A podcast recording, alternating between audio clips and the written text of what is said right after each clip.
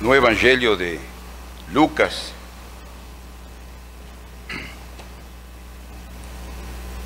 En un capítulo número 4 de ese Evangelio, encontramos algo muy precioso que el Señor nos dejó. Primero, desde el principio, desde el versículo 1 al versículo número 2 de ese capítulo 4, leemos que Jesús voltó cheio do Espírito Santo do río Jordão. Depois de que ele foi batizado por João Batista, ele voltou cheio do Espírito Santo. Não porque ele não tivesse já o Espírito Santo na sua vida. Ele era o Filho de Deus desde o início. Mas ali foi capacitado com os sete Espíritos de Deus que fala Isaías 11 para cumprir a sua missão nesta terra. Mas durante seus primeiros 30 anos, ele viveu como um homem sem pecado, santo, um exemplo de homem. Por isso é que o título da nossa mensagem hoje é Jesus, o homem humilde e fiel. Porque o nome Jesus revela a humanidade dele. E Cristo revela a divindade da sua procedência divina. E Senhor, Senhor Jesus Cristo, revela sua autoridade, o que ele recebeu. Toda autoridade me dada no céu e na terra, disse o Senhor. Mas também diz aqui a Escritura que depois dos 40 dias que ele foi tentado no deserto pelo inimigo, Satanás tentou fazê-lo cair, mas não conseguiu.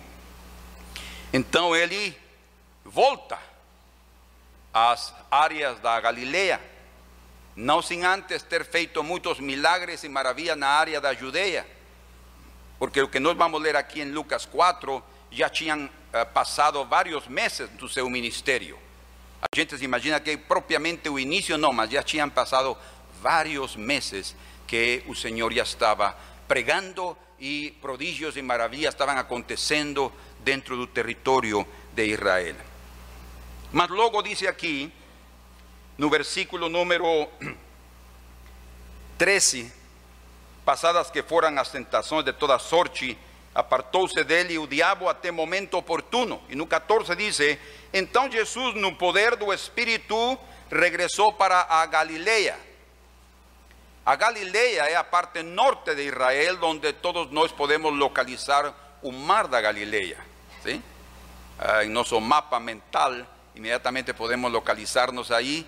Uh, nessas regiões ele começou a pregar de uma forma extraordinária, mas diz aí também que a sua fama correu por toda a circunvizinhança ou seja, todas as regiões estavam sendo tocadas pelo seu ministério, pelas maravilhas, pelos prodígios que aconteciam, pelos milagres e pela pregação ungida que nosso Senhor Jesus Cristo tinha. E diz aí, e ensinava na sinagoga, sendo glorificado por todos, ou seja, todos os ouvintes que eram uh, os judeus uh, uh, piedosos, eles têm mais espiritualidade que muitos crentes naquela época, porque eles estudavam as escrituras todas as semanas. Né? Há crentes que às vezes nem a Bíblia leem, mas eles eram rígidos em relação a essas coisas. Então, quando Jesus estava pregando as escrituras, todos os que estavam ali estavam considerando o que ele estava dizendo, porque eles conheciam as escrituras. Ou seja, eles não sabiam uh, uh, no estaban ignorantes en relación a esas cosas y podían ver a Jesús con esa autoridad y ese conocimiento tan extenso y tan ungido que no se comparaba con lo que ellos habían oído en sus días y nunca se han oído hasta el día de hoy. Mas luego, después de ese batismo, después de todo el periodo que estamos hablando, y lo que mencionamos, era evidente a unção que havia sobre Jesus, mas algo que brilhava muito em, na vida de Jesus era a sua humildade. Ele era um homem humilde. como homem. Imaginem, sabendo que era o filho de Deus e ainda assim era humilde. Se nós sabemos que somos de, de determinada família, já nos sentimos que somos o rei da França. Já nos sentimos os príncipes de Gales. Por quê? Pela vaidade própria, né? pelo orgulho que há no coração humano. Mas Jesus não. Ele era um homem 100% humilde. E no versículo número 16, que é a base de nosso texto esta manhã, lemos: Indo para Nazaré, onde fora criado, entrou num sábado na sinagoga, segundo o seu costume, e levantou-se para ler. Neste texto, eu vou expor a vocês dois detalhes da vida de Jesus que são dos mais importantes para nós como seres humanos e para nós que queremos agradar ao Senhor e queremos ser visitados pelo seu Santo Espírito. Se queremos ser cheios desse Espírito Santo que Ele compartilha conosco, e que ele os prometeu depois da sua ascensão, disse: Esperai, porque eh, meu Pai enviará o que eu prometi a vocês, o Espírito Santo. Duas coisas aqui. A primeira, que ele voltou, dice, a Nazaré, onde fora criado. E o segundo aspecto, que vamos a desenvolver, é que ele dice que entró un sábado, que era el día que ellos utilizan para se reunir, no su domingo, entró la sinagoga, y esta es la parte interesante, tal no, yo no llamaría interesante, sino la parte importante, segundo su costumbre. Muy bien. Cuando José y María, los pais, eh, mãe biológica de Jesus, Maria e José, seu pai adotivo, porque ele não foi o, o que gerou Jesus, não foi o Espírito Santo. Quando eles eram ainda solteiros, a Escritura diz em Lucas capítulo 1, verso 26, que eles ainda moravam em Nazaré. Eles moravam em Nazaré. De aí que o anjo Gabriel chegou a Nazaré para visitar a Maria e lhe dar a palavra de que ela daria à luz um filho, o filho esperado por gerações. Naqueles dias, nos dias de José, de Maria e de Jesus, Nazaré era uma vila pequena, muito pequena. De fato, essa vila uh, não ficava em, na encruzilhada de dois caminhos importantes. Não. Ela ficava até certo ponto escondida. Não, está, não era uma cidade sobressalente. De fato, no Antigo Testamento, ni se menciona Nazaret en todo el Antiguo Testamento. ¿Por qué? Porque no era muy conocida. Y otra vez, pero su localización geográfica pasaba despercibida por la mayoría. Más había personas que moraban allí. Y José y María moraban en esa pequeña ciudad. Era una ciudad prácticamente afastada. Y después de voltar José y María do Egipto, quando o anjo lhe falou que seus inimigos tinham morrido, Herodes, que queria matar Jesus, ele volta e quando chega a Judeia, ou seja, na parte de Jerusalém, ele estava pensando, pelo, creio eu, creio eu, porque ter nascido Jesus em Belém, ficar naquela área. Mas resulta que ele soube que um dos filhos de Herodes, eh, eh, o Arquelao, estava reinando ali e ele teve temor de uma represália, de uma perseguição. Y entonces dice que fue divinamente avisado en sueños de que debía salir de esa área. Entonces él toma viaje otra vez con su esposa y un pequeño y van para el norte, para Galilea, y se establece otra vez en Nazaret, donde ellos moraban. ¿Por qué? Porque él le pareció que era ciudad mucho más indicada para pasar despercibido y proteger un menino. Más escritura dice allí en Mateos capítulo número 2, si ustedes me acompañan, Mateos capítulo número 2, verso 23 diz: E foi habitar numa cidade chamada Nazaré, para que se cumprisse o que fora dito por intermédio dos profetas, que ele seria chamado de Nazareno. Só quero les lembrar que há uma diferença muito grande entre Nazareno e Nazareu. Nazareu. Nazireu. Há uma diferença entre esses dois. O outro é um voto que se fazia no Antigo Testamento e esta é o gentilício né, da pessoa de Nazaré. Então aqui diz, ele será chamado Nazareno. Mas algo muito interessante é que, como uh, mencionei ao princípio, no Antigo Testamento não encontramos de uma forma literal que esta frase apareça quando diz que seria chamado Nazareno. Esa frase no la encontramos en parte ninguna del Antiguo Testamento. ¿Será que Mateos erró? No, ahí es donde ven a, a beleza das escrituras y el carácter de Cristo de esconder ciertas cosas, mas revelar a los pequeñinos.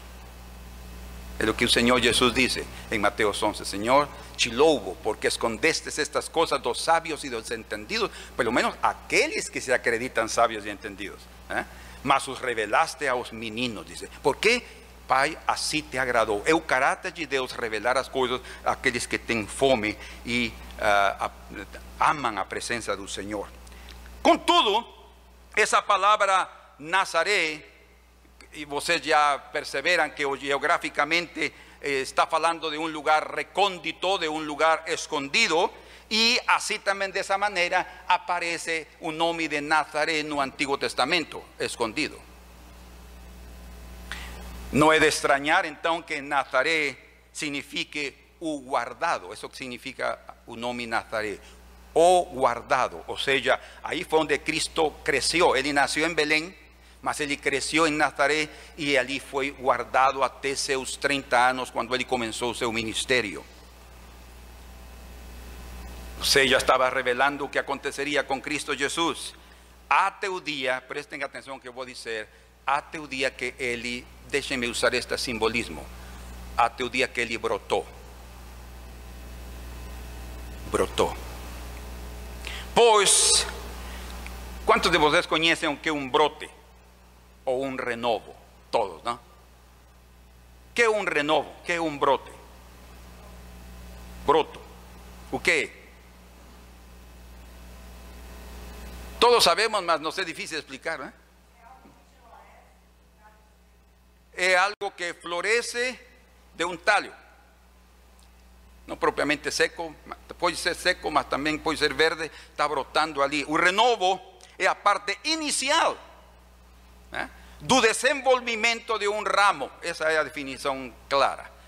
É, o, o, início, a, parte que está saindo né, da, de, de uma nova vida. Algo que está sendo renovado. Por isso chama renovo, vem de, ser, de ter uma renovação, de dar-nos uma nova vida. E daí entenderemos então a sua relação com seu nome o nome que lhe fora dado depois a ele, entenderemos a sua relação com sua missão, o que ele veio a fazer nesta terra, entenderemos também o seu caráter, principalmente humilde, porque ele disse: Aprendede de mim que sou manso e humilde de coração, e entenderemos também os escritos dos profetas que estão relacionados com ele. No hebraico, a palavra Nazaré vem da raiz Netzer. Netzer y significa renovo. Netzer es renovo, revento. Y está escrito en los profetas. Yo encontré mínimo tres profetas. Isaías, Jeremías y Zacarías que falan de Nazaret. Sería llamado Nazareno. Vamos juntos, porque ustedes tienen que conferir lo que estamos diciendo. ¿eh? No van a engolir una mentira, no, tienen que uh, abrazar a verdad. en Isaías capítulo 11, y cualquier un que quiera eh, este, conferir esto puede hacerlo en la Biblia hebraica, ¿sí? si sabe un poquito de hebraico. Mas dice allí en Isaías 11.1, de tu tronco, ahí está, tu tronco, de Jesse, ¿quién es Jesse? El pai de David. ¿eh? Do tronco de Jesse sairá un Netzer, es la palabra hebraica allí. Netzer, o sea, un Nazaré. Impresionantes las escrituras, hermanos. Dice, sairá un revento y de sus raíces un netzer, un renovo. Gloria al Señor. O libro, no libro de, de Isaías ficou registrado pelo profeta una profecía claramente que da familia de David ¿eh? se levantaría un Mesías, un renovo que traería eh, algo preciosísimo. Aliás, cuando vocês voltan a Lucas 4, donde estábamos, no capítulo 4, no dejen Isaías, por favor, dejen un dedinho ahí, mas en Lucas 4, no versículo 17, después cuando dice que se levantó para leer, no versículo 16, no 17 dice, entonces le deran un libro del profeta Isaías. Qué interesante. Como decía alguien, esas, esas cosas no son coincidencias, son de ocidências, Interessante, né? Dice: Então lhe deram o livro do profeta Isaías, e abrindo o livro, achou o lugar onde estava escrito: O Espírito do Senhor está sobre mim.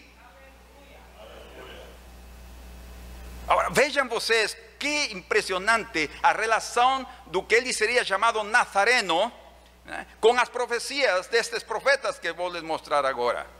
Porque a pesar de que aquí en el versículo 18, o verso, a tu verso 19, 18 y 19, está hablando de Isaías capítulo 61, no capítulo 11 en donde nos estábamos, veja lo que continúa diciendo. Vamos lá, otra vez. Isaías 11. Do tronco de Jesús sairá un revento, Netzer, Nazareno, Nazaré. Das sus raíces un renovo y reposará sobre él el Espíritu del Señor outra vez aqui confirmado pelo profeta. O espírito de sabedoria, de entendimento, o espírito de conselho, de fortaleza, o espírito de conhecimento e de temor do Senhor, diz e deleitar-se-á no temor do Senhor. Que precioso! Ou seja, aqui está mostrando o caráter e o coração de Jesus, como ele se deleitou em fazer a vontade do seu Pai. Não era uma obrigação, não era uma carga pesada, era um prazer. Tomara em cada um de nós, como seus filhos, possamos também ter esse anelo de agradá-lo com todo o nosso coração. Logo, então aqui Isaías fala do Nazareno que teria o Espírito de Deus sobre sua vida. Mas não, não, é, não é, é, são os sete Espíritos, quer dizer, é toda a unção de Deus sobre ele toda a unção de Deus sobre a vida dele. Segundo, Jeremias, en, no capítulo 33, vamos a ir rapidamente. Isaías 33. Aqui o profeta está falando uh, da promessa de paz e de prosperidade para o povo de Israel. Jeremias 33. ¿Estão comigo? Jeremías capítulo 33. Está falando aí da prosperidade. Mas logo, no versículo 14 até o 17, quero ler com vocês. Eis que vem dia, diz o Senhor. Quem está profetizando aqui? Jeremias, o Senhor através de Jeremias. Em que cumprirei a boa palavra que proferi a casa de Israel e a casa de Judá. Naqueles dias en aquel tiempo farei, ¿qué dice ahí? Brotar. Netzer. Ahí es el verbo. Y a David un renovo, aquí está un nazareno. Un renovo de justicia, un hombre justo. Él ejecutará juicio y justicia en la tierra. Bendito el Señor. Naqueles días, dice, los días de Eli, presten atención, Judá será salvo. Ele veio, por isso se chamou Jesus. Vocês sabem o que quer dizer Jesus, não? O que quer dizer Jesus? Salvador. Ele veio a nos salvar. Por isso que o anjo le revelou a tanto a José, seu pai, como a Maria, que seria chamado Jesus, porque ele viria a salvar a seu povo dos seus pecados, ou seja, a perdoar seus pecados e a salvá-los e a sentir aqui o repouso na alma, de sentir o perdão de nossos pecados. Bendito seja o Senhor. Então aqui vemos que nos dias desse renovo haveria salvação segundo o profeta Jeremias. Agora vamos, porque eu quero avançar. No profeta Zacarias encontramos que também no capítulo número, uh, vamos aí a Zacarias 3, no capítulo número 3, verso 8 e 9, está falando aqui do sumo sacerdote Josué no es Josué de Moisés, no, son otros días, es un sumo sacerdote en los días de eh, profeta Zacarías, ¿sí? ¿Entendemos? E aqui ele está sendo, ele e os seus companheiros são homens de presságio, diz aqui a Escritura. Leamos aí. Houve, pois, Josué, sumo sacerdote, verso 8: Tu e os teus companheiros que, que, se, as, que se assentam diante de ti, porque são homens de presságio, quer dizer, eh, homens símbolo, figura, que vão a representar algo mais. Eis que eu farei vir o meu servo, o renovo, outra vez, é o netzer o nazareno. Vocês percebem como é que nós, nossas decisões, quando nós estamos nas mãos do Senhor, nossas decisões podem orientar-nos a estar no lugar onde Deus quer nos ter? E onde o Senhor quer revelar a sua vontade e revelar os seus propósitos em cada um de nós. Porque José, ele estava tratando de proteger a Jesus. E ele, ele tinha morado antes em Nazaré. Ele não sabia que esse era o lugar escolhido por Deus desde a eternidade para que ali crescesse o seu filho. Su hijo. José no sabía. Mas cuando él pensó qué hacer, dice que el espíritu, o anjo, le falou en sueños diciéndole que fuese para, para parte de cima y él pensó, ah, no, yo creo que voy a voltar a Nazaret porque ahí ninguém va a me encontrar. Y realmente hasta esos 30 años él pasó protegido allí. ¿Perciben? ¿Cómo es que a veces nos pensamos, ah, qué sorte eu tenho? Qué sorte, porque yo estoy cabal un lugar indicado que debo estar, porque el Señor me tenga abençoado aquí. Eso no es tu sorte, no son tus decisiones. Es una evidencia que Dios está interviendo en tu vida. Es una evidencia que até de una forma tan humilde, ¿eh? invisible, el Señor eh, eh, se, se presente en tu vida y te coloca en un lugar donde Él quiere manifestar a su gloria para tu beneficio eterno. Então estes homens representam isso. Agora, diz aqui no versículo número 9: Porque eis aqui a pedra que pus diante de Josué, essa pedra é o renovo. Sobre esta pedra única estão sete óleos, e os sete óleos são os sete espíritos de Deus, como diz Apocalipse, capítulo 5 e verso 6. ¿eh? Então, são os sete espíritos de Deus sobre essa pedra angular. Então, o renovo é a pedra angular, a pedra de esquina que é o nosso Senhor Jesus Cristo. Ele disse aqui, o profeta, ele vai edificar o templo. Então, o renovo edificaria o templo. Então, em resumo, Isaías falou que ele teria a unção toda do Senhor através do Espírito. Jeremias falou que nos seus dias haveria salvação. E Zacarias ratificou todas essas coisas, mas também acrescentou que ele edificaria o templo. Não está falando de um templo físico, está falando do templo do seu corpo, o templo espiritual que é o seu corpo, o corpo de Cristo que é a igreja. Ele a levantaria. Por quê? Porque ele traria nova vida para cada um de nós. Então, quando vemos isso, diz que o Senhor, depois dele começar a fazer maravilhas e já estar dentro de seu ministério, ele volta a Nazaré, onde ele cresceu. Eu quero chamar a atenção de vocês neste aspecto. Não vou demorar muito, estou tratando de resumir tudo que é toda esta quantidade, esta amplidão de, de coisas que estão aqui nas Escrituras. Mas ele cresceu ali. Quer dizer que se ele cresceu em Nazaré, todos o conheciam. Porque segundo Flávio Josefo, um historiador judeu da, daqueles dias, depois de Cristo, mas muito próximo de aqueles dias, ele disse que nessa região da, da Judea o, y da, da perdón, da parte norte, habían aproximadamente 240 vilas con ciudades durante en aquella toda región, en aquella región, y cada vila y cada ciudad con aproximadamente 15 mil habitantes. ¿Pasan contas? 240 vilas con sus ciudades importantes, con 15 mil habitantes, era una cantidad exagerada de personas. ¿eh? Y Nazaret era una de las vilas menores de aquella región. Más dice que un mínimo era 15 mil habitantes por ese lugar. Então Jesus, crescendo em Nazaré, ele obviamente o conheciam, não eram, eu não sei em que, o- eh, você cresceu no interior? Alguém cresceu aqui no interior? Sim? Onde? Maragogipe. Tú sabes, una, idea de cuántos moradores, cuántos habitantes había en aquella época que tú naciste. Uh, ¿Cuánto? 30 mil. Interesante. Y todos te conocen ahí, eh, meu, meu caro irmão. Talvez agora não, né? Es- Oh, que interessante, trabalham no comércio. hein? Jesus trabalhava também no comércio. Ele era carpinteiro.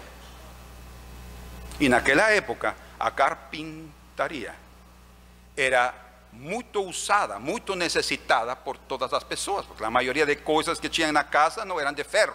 Havia ferro, obviamente, né? Ah, enxadas e que arados, mas ele era carpinteiro, então mesas e cadeiras e qualquer coisa de madeira, camas, iam precisar de Jesus. Então ele cresceu lá e ele era conhecido, muito conhecido.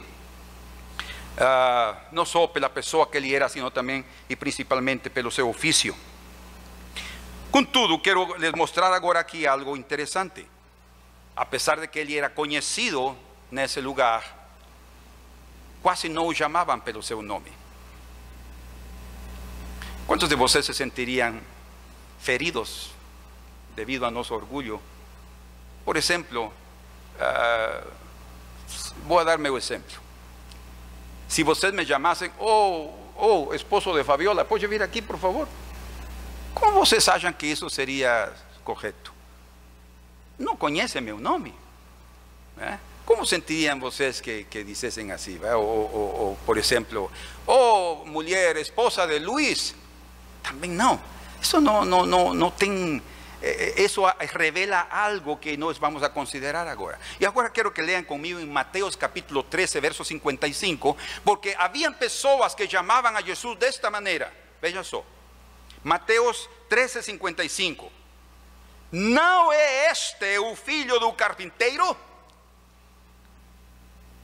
Quando Jesus já estava pregando, imagine, já era conhecido, sua fama se eh, espalhado por toda a circunvizinhança, dice, por todas as regiões. Ainda assim, aquelas pessoas que o conheciam, estou seguro que conheciam seu nome, mas eles lo chamavam de: Não é este o filho do carpinteiro? Não se chama a sua mãe Maria? Ah, conheciam o, mãe de Maria, a- a- o nome da mãe.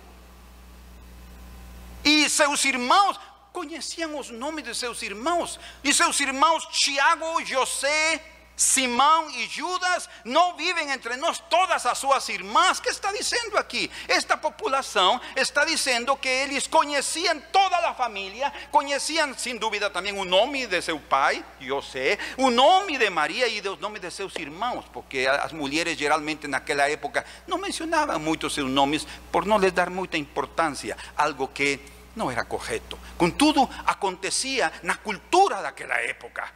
Então, Jesus não era chamado Jesus, é o filho do carpinteiro.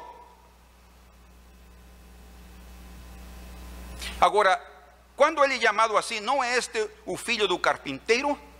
Sabem o que está dizendo? Que naquela época, quando lhe chamam assim, é porque Jesus ainda estava vivo, perdão, José ainda estava vivo.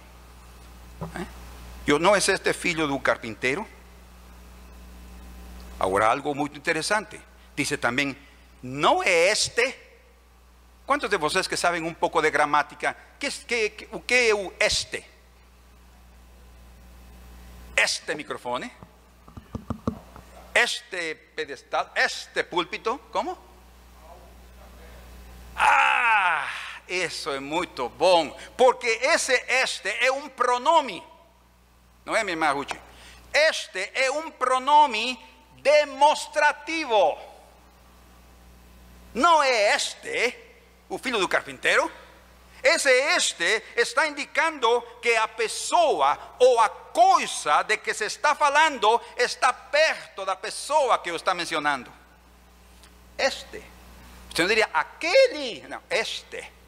Irmãos, você tem perto a uma pessoa e está mencionando dele, nem sequer o seu nome menciona dele. Então, há uma evidente falta de respeito ao Senhor Jesus. Imagine.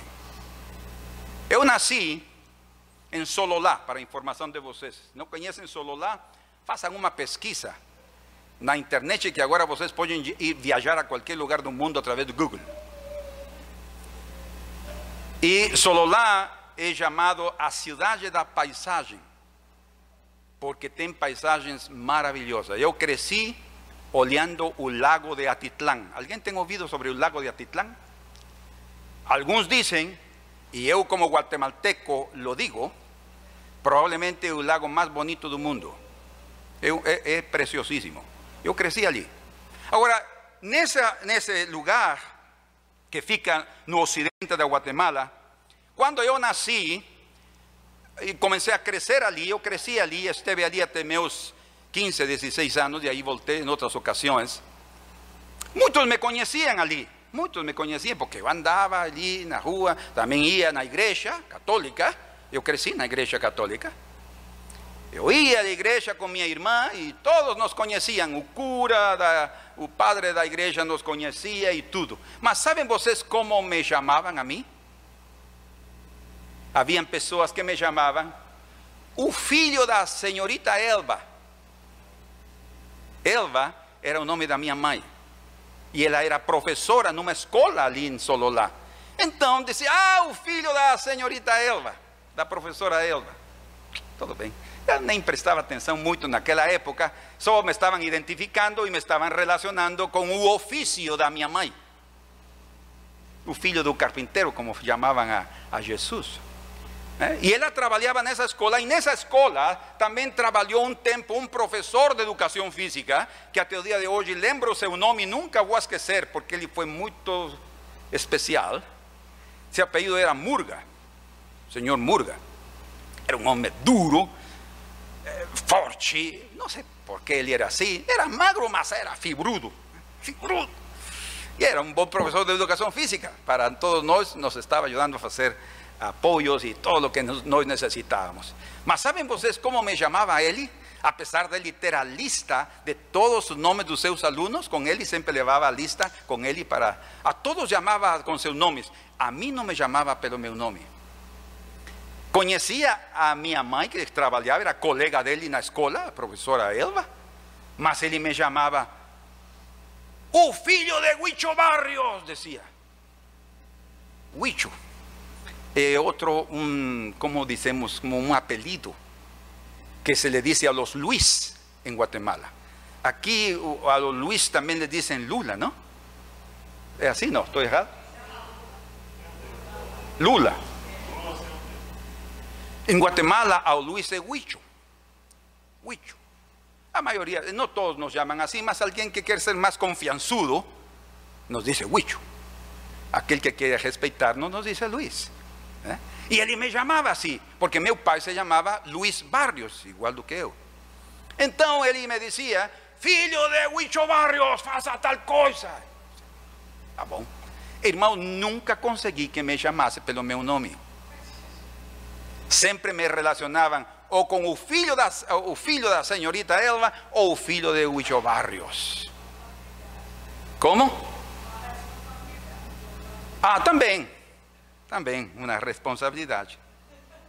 Mas que o que estou tratando de transmitir é que qualquer de nós preferiríamos que nos chamassem pelo nosso próprio nome e não nos relacionassem com alguém.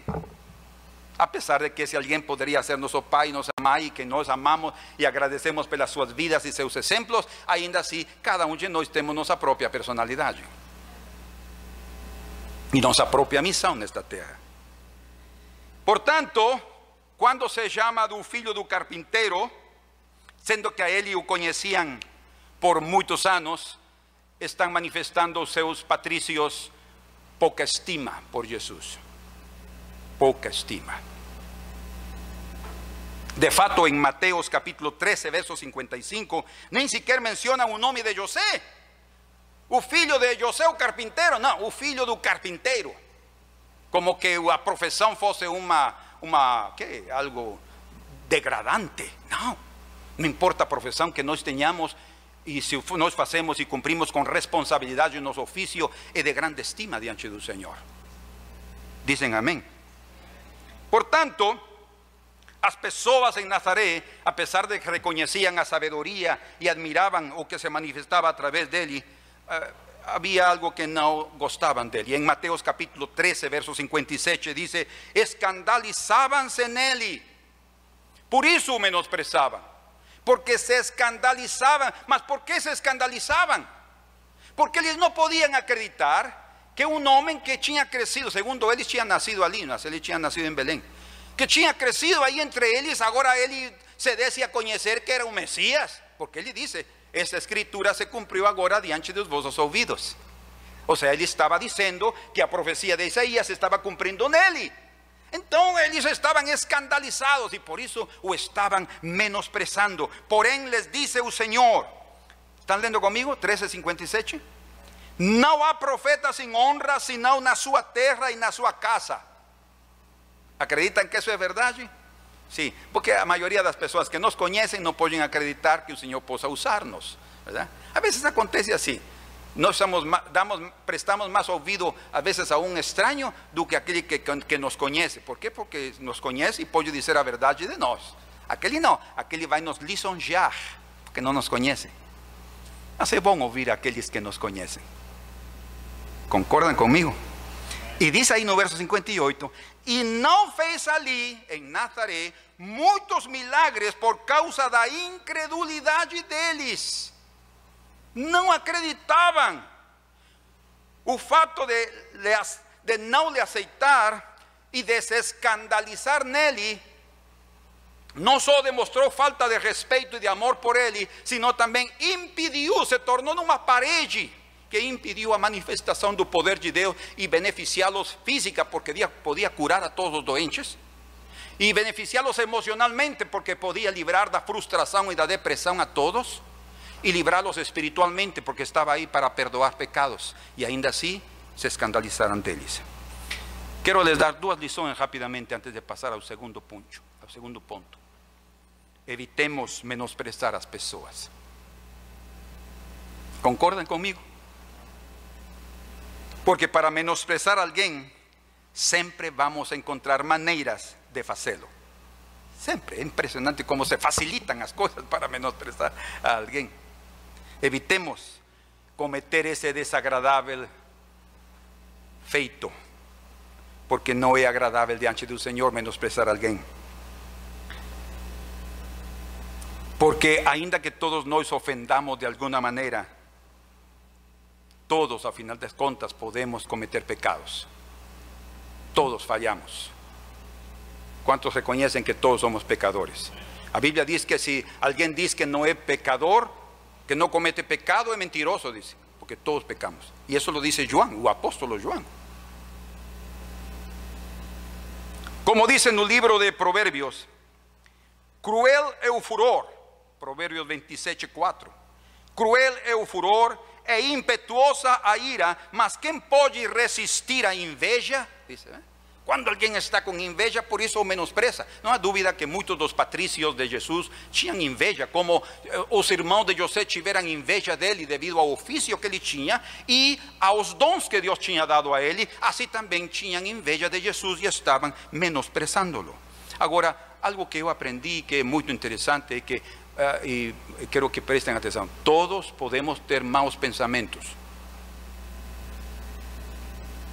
Mas executá-los é que nos torna maus. Executar esses maus pensamentos é o que nos torna más pessoas. Porque todos podemos ter maus pensamentos, mas nós podemos tratar com esses pensamentos para que não se tornem uma realidade. Entende? Nós, como dice outro ditado, não podemos evitar que aves voem sobre nossa cabeça, mas sim podemos evitar que eles façam ninho sobre nossas cabeças. Então é preciso que nós evitemos a qualquer custo que nossa vida se torne desagradável e que não uh, zombaria ou uh, que menosprecemos a outros. No livro de profeta, eh, no livro de Crônicas, em segundo de Crônicas, capítulo 36, verso 14, está falando ali uh, algo que nós necessitamos ver juntos, porque o Señor estaba enviando profetas a un povo pecador y ellos no estaban aceitando los profetas. Y dice allí, también todos, verso 14, también todos los jefes los sacerdotes, el povo aumentaba más y más a transgresión, que dice el pecado. Segundo, todas las abominaciones de los gentíos, las otras naciones, y contaminaran a casa que el Señor tenía santificado en Jerusalén. O sea, nos contaminamos el templo del Señor, el cuerpo de Cristo, cuando nos pecamos. Verso 15. O Senhor Deus de seus pais, por pura misericórdia, começando de madrugada, muito cedo, falou-lhes por intermédio dos seus mensageiros, os profetas, porque se compadecera do seu povo e da sua própria morada. Ou seja, o Senhor tem misericórdia de nós e, vendo nossa condição, Ele envia a palavra que necessitamos ouvir para mudar, para nos arrepender e nos endireitar em nosso caminho. Verso 16: Eles, porém, zombavam dos mensageiros, desprezavam as palavras de Deus e mofavam dos seus profetas. E que diz ali? Até que subiu a ira do Senhor contra o seu povo e não houve remédio algum. Ou seja, quando nós zombamos e não paramos de zombar e menos, menosprezamos as palavras do Senhor, algo pior pode acontecer conosco, porque Deus é um juiz justo. Y os, de Nazaret, los nazarenos, estaban realmente haciendo eso con el Señor. Ahora, si no somos los menosprezados, porque si nos podemos menosprezar, nos también podemos ser menosprezados por otros, evitémonos magoar. Amén. Si alguien nos menospreza, no sintamos mágoa. O sea, podemos hasta sentir a mágoa, mas tiremos de nós esa mágoa, esa, ese rancor, ou esa ira que se pode eh, eh, eh, eh, depositar aqui no coração. Para mim é impressionante o caráter humilde do Senhor Jesus Cristo, porque ele não se incomodou que o chamaram filho do carpinteiro. Ele não se incomodou com isso. Ele até apreciou essa mensagem porque ele sabia que o relacionava com Isaías capítulo 11, verso 1 do revento. Porque ele se conhecia o hebraico, falava o hebraico e sabia o netzer, que significa o renovo, aquele que brota. Sabem o que acontece? Um coração humilde nos impede nos ofender quando as pessoas nos chamem ou nos tratem pejorativamente. Ainda que não mencionem nosso nome. A humildade é uma verdadeira capa de proteção e um verdadeiro repouso para o coração. Por isso o Senhor disse: Aprendede de mim, que sou manso e humilde de coração, e que diz: E achareis descanso para vossas almas. Ou seja, quando há um coração humilde, não te magoas por nada. Alguém te vai ofender, não há magoa. Eh, entrará aquí, sairá por aquí. No porque tenhamos un tubo aquí, ¿no? Mas lo que estamos diciendo es que no se depositará en nos cualquier palabra ofensiva. Mas otros, para avanzar, otros no solo llamaban un filho do carpintero, sino que dice aquí, Marcos capítulo 6, verso 3, vean que aquí hay una diferencia mínima, mas muito importante para entendermos o contexto histórico da vida de Jesús. Marcos 6,3 dice: ¿No es este un carpintero? A ver, ¿quién ve una diferencia entre que nos leemos en, en Mateos 13, 13, 55 y ahora Marcos 6, 3? ¿Cuál es la diferencia allí? ¿Cómo? Sí, no aparece, eh, bueno, su pronombre siempre está ahí. A, no anterior en Mateo dice, un filho do carpintero. Y aquí dice, no es este o carpintero. ¿Qué está diciendo? Sí, mi hermano. Exactamente. José ya tinha morrido. E era ele o que tinha tomado a responsabilidade da carpintaria. Era ele agora o carpinteiro. Vocês percebem como é que o Senhor Jesus tomou o trabalho do seu pai? E em momento nenhum ele disse: não, Eu não quero ser como meu pai, porque sempre lo chamam o carpinteiro. Não, eu não quero ser carpinteiro, eu quero ser um doutor da lei. E ele ia chegar a ser um rabino maravilhoso, um mestre dos mestres de Israel. Mas primeiro ele abraçou a profissão de seu pai. Ele chegou a ser o carpinteiro. Segundo a, a parece ser que José morreu eh, eh, bastante na, na, ainda Jesus era muito jovem. Então, Ele tomou a responsabilidade. Ele aprendeu, porque irmãos, Jesus nunca fez um trabalho a meio, no meio. não sei como dizer isso, A medias. ¿Ah? Pela metade, ou seja, ele sempre terminava o que fazia. Mas outra coisa, ele sempre o que fazia, o fazia com excelência. Ah, e não porque, ah, porque ele era o filho de Deus. Não, não, lo sinto muito, não. É porque ele queria nos ensinar a, a cada um de nós responsabilidade. Cada um de nós temos sido chamados a fazer qualquer coisa e a fazer o que o Senhor nos tem encomendado com excelência. Quer dizer, bem feito. Não para os homens. Ah, eu vou fazer isso aí que eh, me pagam tão pouco, então vou fazer. Eh, não, isso não, não é bom diante do Senhor. Qualquer coisa que façamos, devemos fazê-lo com para agradar ao Senhor. E isso era Jesus. Contudo, apesar do trabalho tão excelente que Jesus apresentava, as cadeiras únicas, as mesas únicas que ele trabalhava, ele era chamado unicamente: Não é este o carpinteiro?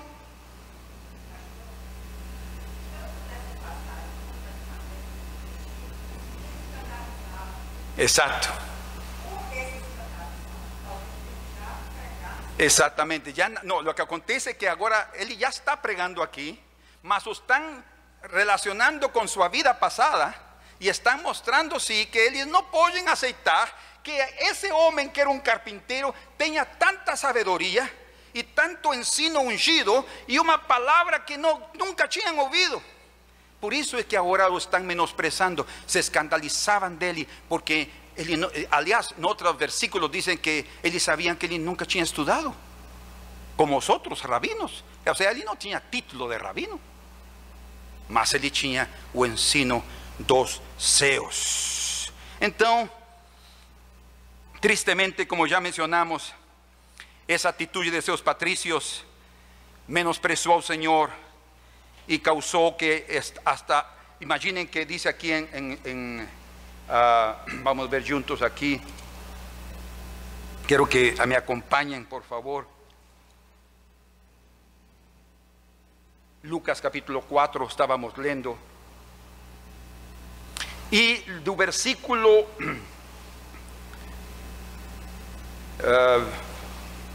23, vamos ler o verso 23. Eu não quero me alongar muito, que ainda me falta o segundo ponto, mas vamos aqui. Diz-lhe Jesus: sem dúvida, citar-me é este provérbio: médico, cura-te a ti mesmo.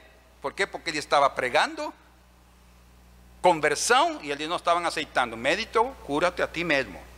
Tudo que ouvimos ter se dado em Cafarnaum, outra cidade da Galileia fase o também aqui na tua terra, ou seja, eles queriam evidências de, para poder acreditar nele, queriam evidências, milagres que se fizessem em Nazaré para realmente creer que ele era um filho de Deus. E prosseguiu: De fato vos afirmo que nenhum profeta é bem recebido na sua própria terra. Na verdade, vos digo que muitas viúvas havia em Israel no tempo de Elias. Olha que isto. Isso falou Jesus na sinagoga de Nazaré, onde ele cresceu. Todos o conheciam. Quando Zeus se fechou por três anos e seis meses, reinando grande fome em toda a terra. E a nenhuma delas foi Elías enviado, nenhuma das viúvas de Israel, senão uma viúva de Sarepta de Sidom, lugar fora de Israel. Havia também muitos leprosos em Israel nos dias do profeta Eliseu, e nenhum deles foi purificado, curado, senão Naamã o Ciro. Interessante, né? ¿eh? Um estrangeiro. Todos na sinagoga entenderam a mensagem. Ouvindo estas coisas, se encheram de ira, dice. Porque não quis fazer um milagre ali entre eles. Escutem agora o que eles tentaram fazer com Jesus. Verso 29.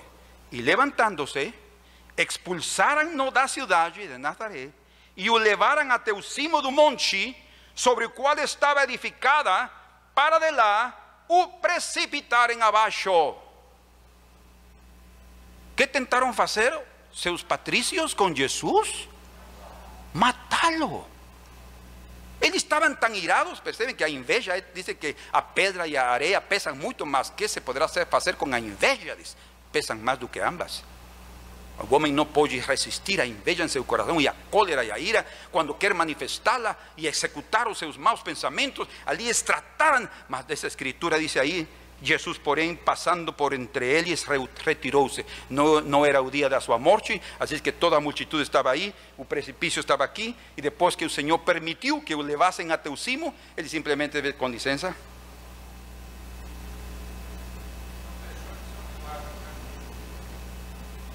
Como? Exatamente. Porque a unção do Senhor sobre a sua vida. Imaginem que a multidão que queria matá-lo não conseguiu empurrá-lo ao precipício. será que uma pessoa só pode deter uma multidão num precipício? Só que seja o Superman, que não existe. Como? Isso é outro aspecto, né? ele não, não teve temor, mas o que estou dizendo é que sim, o que o irmão Sérgio viu é claro, esse foi um milagre. Entrar no meio e foi embora e ele seguiu pregando a palavra do Senhor.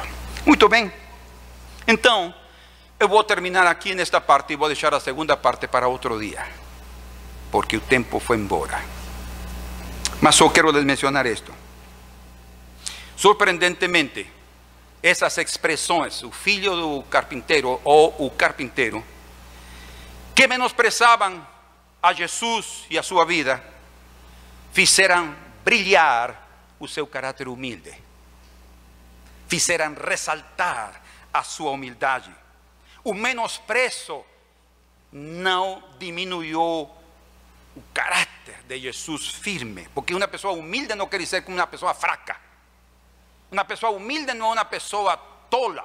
Não, não, não. Uma pessoa humilde é uma pessoa que sabe reter, tem domínio próprio e tem um entendimento correto no, no que ele e ele, o que outras pessoas são. Uma pessoa humilde sabe respeitar a outros, né? ainda que ele saiba que seu conhecimento pode ser maior que o dele, mas vai ser humilde. Os seus primeiros discípulos proclamaram a sua procedência quando Felipe chegou com Natanael que estava aí e disse: Natanael, temos encontrado o Messias do que Moisés falou, Jesus de Nazaré. Vejam você que Felipe falou de Jesus de Nazaré. Mas ele se mencionou seu nome, não o carpinteiro sino Jesús de Nazaret. Y Natanael dice allí, en Juan capítulo 1, verso 46, mas de Nazaret puede salir algo bom. Imaginen, até Natanael conocía a fama de Nazaret, quiere decir, conocía que no había ni una fama en Nazaret. ¿eh? Y él dice, de Nazaret puede salir algo bom. Y Felipe le dice, ven y ve. Ven y ve. Eh, conhece, experimenta por ti mismo lo que no estemos encontrado en Jesús de Nazaret. As criadas do sumo sacerdote, quando Pedro estava aí esquentándose na fogueira, quando ele já estava preso para ser entregado a Pilatos, dice que uma das criadas identificaram a Jesus e disseram: Jesus o Nazareno, este é um discípulo de Jesus o Nazareno. Todos o conheciam como Jesus, o Nazareno, para hacer cumprir as escrituras. Eh, aliás, Pedro, quando ele está pregando em Atos capítulo 2, verso 22, le dice aos judeus: Vocês mataram a Jesus Nazareno, um homem aprovado por Deus com milagres e maravilhas. Dice. No tinham nenhum problema. Para eles não era uma sombria a de Jesus como Jesus Nazareno. Era todo o contrário, o cumprimento das Escrituras.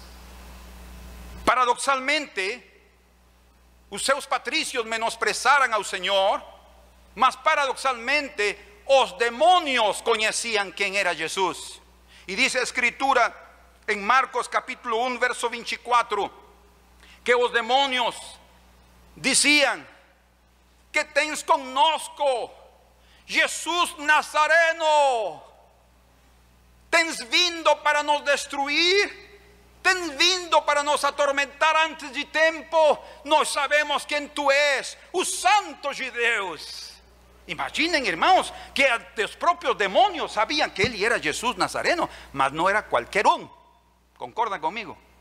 Era un filho de Dios, un santo filho de Dios que veio a este mundo para destruir las obras del diablo. Por eso es que estaban asustados. Jesús Nazareno no era un hombre fraco, no. Él era un hombre humilde, mas tenía una potencia, un poder espiritual até sobre los espíritus inmundos. Cuando Bartimeu cego está ahí sentado, dice que era un cego que estaba mendigando en la parte de fuera de la ciudad de Jericó, dice que le avisaran a él y que Jesús Nazareno estaba pasando por allí. Presten atención. Se puede conferir si quiser allí en, uh, ¿dónde está esa parte? Juan. No, perdón, no es en Juan. Estamos en, yo no coloqué esa referencia ahí. Mas você pode procurar aí onde aparece Bartimeo. Mas aí estava Bartimeo eh, mendigando. E quando lhe avisaram que allí estava Jesus Nazareno, disse que ele começou a gritar. Quem lembra aquilo que começou a gritar Bartimeo? A ele lhe disseram que allí estava passando Jesus Nazareno. Mas ele começou a gritar: Jesús, filho de David. No, perceban por favor. ¿Cuál era el entendimiento de este cego? Él no, no podía leer, mas él tinha ouvido nas sinagogas muitas coisas, no templo muitas coisas, e ele sabia a profecia de Isaías que diz que de Jessé, o pai de Davi, sairia o renovo y yo sé Jesús de Nazaret, un renovo, un revento, un etzer. Y ahora Bartimeo cego. El Señor ven a, dar vista a los cegos y a dejar cegos a aquellos que dicen que ven. ¿Eh? Y dice, Filho de David, tenga misericordia de mí. ¿Y qué aconteció? Dice que Jesús mandó llamarlo y le preguntó, ¿qué quieres? Señor, que recupere a visión conforme a tu fe sea feito. Y dice que recuperó a visão naquela hora. Mas porque él relacionó que Jesús de Nazaret es el filho de Dios, el filho de David. Cuando Jesús llegaron, y aquí está esta parte, que creo que vale la pena que ustedes consideren esto. Cuando prenderan a Jesús en Juan capítulo 18, verso 4 a 9, llegaron una escolta de soldados con Judas para prender Jesús. Y llegó allí y Jesús les preguntó en el, verso 4, ¿a quién buscáis? Y él les dijeron, a Jesús Nazareno. Y él le dice, yo soy. ¿Perciben? Que aquella expresión que usaran para menosprezarlo, él la usaba con dignidad. Eso es un corazón humilde. Não se magoa, até utiliza. Quem é você? Sou o filho da senhora Elva. Sou o filho da senhora tal. Ah, e seu nome ah, não interessa, eu sou filho dela. Irmãos, que precioso nosso Senhor. Eu sou, diz. E diz que quando ele falou, eu sou, você sabe na história, que aconteceu? Todos os da escolta, os soldados e Judas caíram de costas para no chão. Seria difícil passar ao Senhor Jesus no meio daquela multidão? Não. Ele disse: Eu sou. Caíram. E se tornaram a levantar, assustados do que estava acontecendo. E ele tornou a perguntar: A quem buscais? A segunda vez. E disseram: A Jesus Nazareno. Eu já disse que eu sou. E o prenderam. E eu sou se entregou para te salvar. Na cruz Pilatos dice que escribió una placa, un título que colocó na cima, no cimo da cruz, que decía, Jesús Nazareno, Rey de los judeos. Dice que los judeos llegaran con Pilato y le decían, no escribas eso. Tú tienes que colocar ahí que él dice que es rey de los judeos. No, no, no. O que yo escribí, escribí. Él es Jesús Nazareno, rey de los judeos. Hermanos, un oso rey es un rey humilde. No es un rey de pompa. No es un rey que se jacta por una coroa de oro. A su coroa somos nós. A su coroa é o trabalho da sua obra.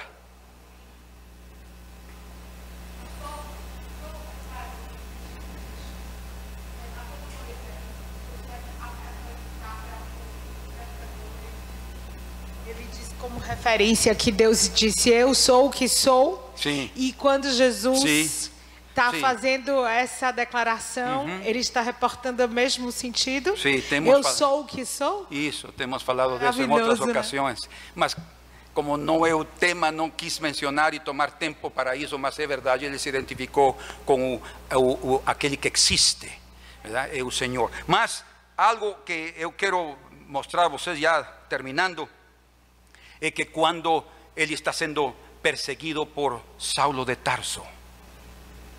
Porque ese nombre de Nazareno se convirtió eh, en un nombre de perseguição. O sea, até aquellos que fueran sus discípulos comenzaron a ser perseguidos como los nazarenos.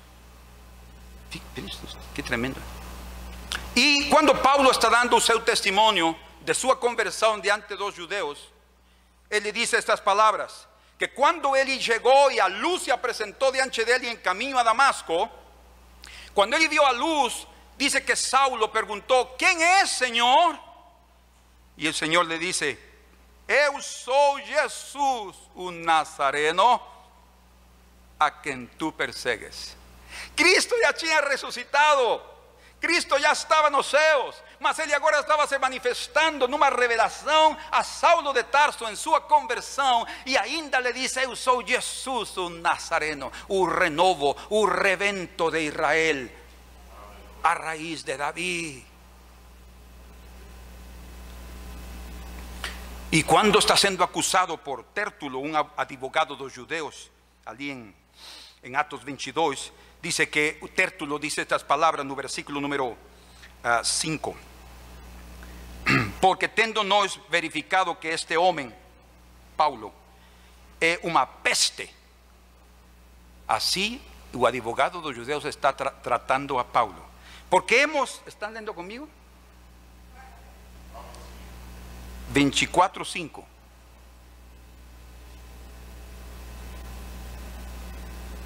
Porque tendo vos verificado que este homem é uma peste e promove sedições entre os judeus esparcidos por todo o mundo, ou esparsos por todo o mundo, sendo também o principal agitador da seita dos nazarenos. o principal agitador, o líder da seita dos nazarenos. Imaginem, se convirtió para eles numa seita. Como nasceu tudo? Jesus, o Nazareno.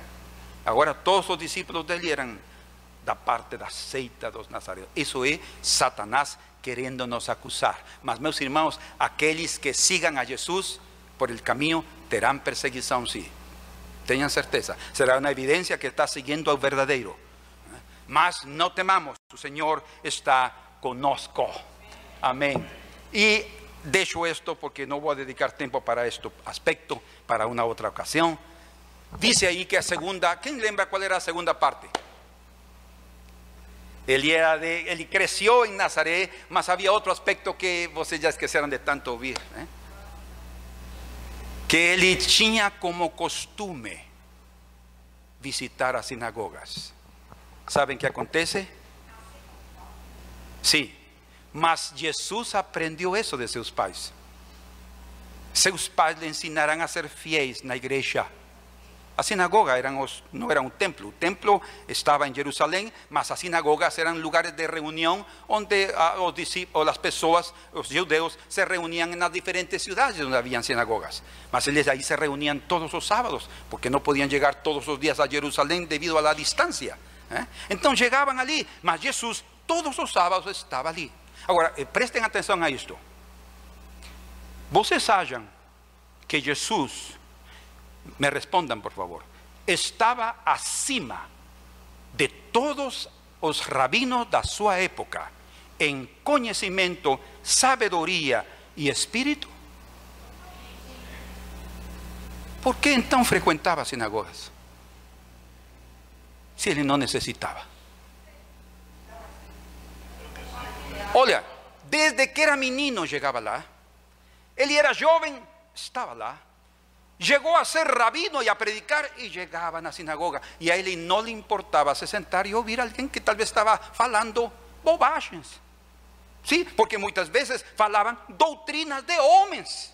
Es lo que falou ele, doutrinas de hombres. Mas ele estaba ahí humildemente. ¿Eh? A veces cuando le preguntaban, él sí daba la verdad. Muchas veces, como en Mateo 23, dice, ay de vos, escribas y fariseos, hipócritas, dice. O sea, así falou também com firmeza. Outra vez, humildade não significa que não possamos falar a verdade.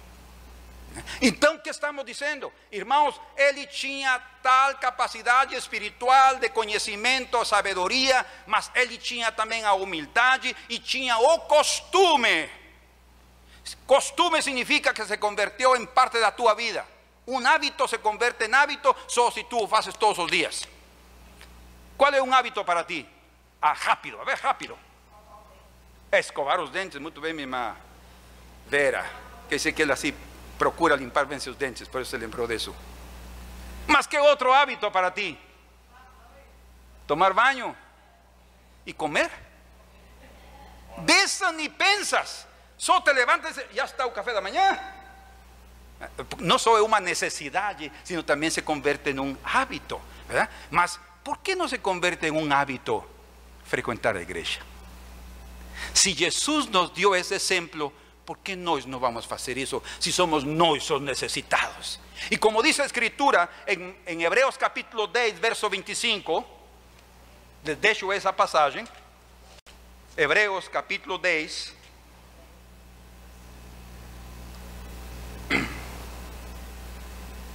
dice, no deixemos de congregarnos como é costume de alguns, venham vocês o contrário. Jesus tinha como costume ser fiel na igreja, mas alguns têm como costume não se congregar. Mas por que não convertemos em costume isso, parte de nossa própria vida? Antes façamos, dizem, admoestações e tanto mais quando vedes que o dia se aproxima. Ou seja, o dia de sua vinda se aproxima, ou o dia de nossa ida. Porque podemos dizer, talvez o Senhor não venha nos meus dias, mas eu posso morrer em qualquer momento. E se eu posso morrer em qualquer momento, vale a pena que eu tenha costume de ter vida espiritual. Que o Senhor les dê a graça a cada um de vocês e a mim também, para nós termos estas duas características, essas duas características da vida de Jesus. Uma, humilde. E era um homem responsável e fiel. Ele tinha como costume sempre visitar. Quando em seu ministério visitava as sinagogas e aí lhe davam a palavra. E começavam a acontecer ensinos preciosíssimos e manifestações de milagres que assombraram a todos da sua época. Pai amado, te agradecemos esta manhã por la beleza, pela beleza da tua palavra, pelas coisas que estão ali escondidas e que todos nós necessitamos conhecer, porque dessa maneira teremos o entendimento que necessitamos para buscarte de todo o coração. Eu quero te suplicar que coloques em cada um de nós esse caráter humilde. Queremos aprender de Jesus a sermos humildes, não só a falar que queremos ser, não, sino a praticar esa, ese carácter preciosísimo. Porque sabemos que só um coração humilde nos dará verdadeiro reposo no coração. E queremos ser também como Jesus, fiéis nos congregando. Fiéis, porque não sabemos em que momento, como aconteceu com aqueles discípulos que estavam reunidos e o Senhor les apareceu. Aqueles que iam caminho a Emaús falaram com aquele estrangeiro. Nós pensávamos que aquele que chamavam Jesus o Nazareno cumpriria tudo o que está escrito. E não sabiam que ele que estava aí falando com eles era o próprio Jesus Nazareno. Senhor, visita-nos e que nós possamos estar presentes. Que los, como Ana, dice que todos, todo o tempo passava no templo 84 anos de viu, viuvez e estava ali no templo. E o dia que ela estava ali, apareceu Jesus para ser apresentado no templo. E ela começou a falar maravilhas dele a todos os que esperavam a redenção de Israel. Senhor, faça-nos fiéis. Como diz a Escritura, me alegrarei com aqueles que disseram: iremos à casa do Senhor.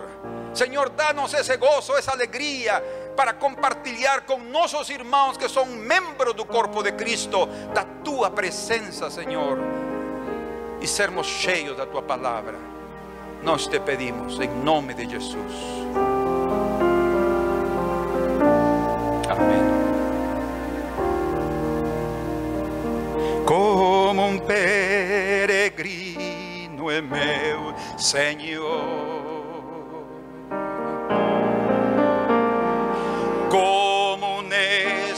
Estrangeiro em seu próprio lar,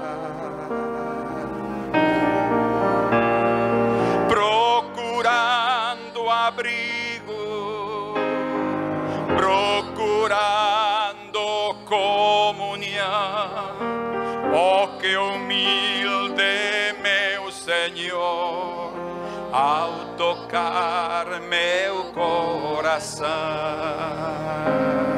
Digámosle, Baby.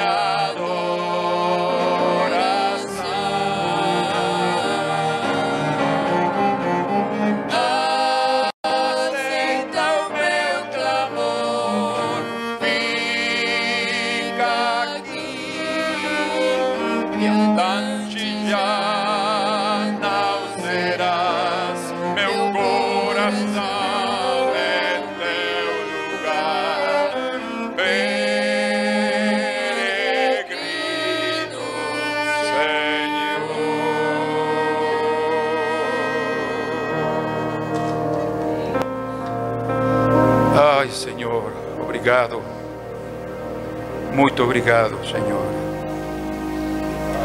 por até o dia de hoje nos ensinar. Até o dia de hoje vir a, a este lugar onde nos reunimos fielmente e falar a nossos corações, Senhor. Muito obrigado por todos os ensinos que foram depositados como sementes na terra do nosso coração. Que todos possamos produzir rebentos. Que todos possamos ser Netzer nazarenos, renovos com nova vida em nossos corações, Senhor. Nós o pedimos e agradecemos em Cristo Jesus. Amém.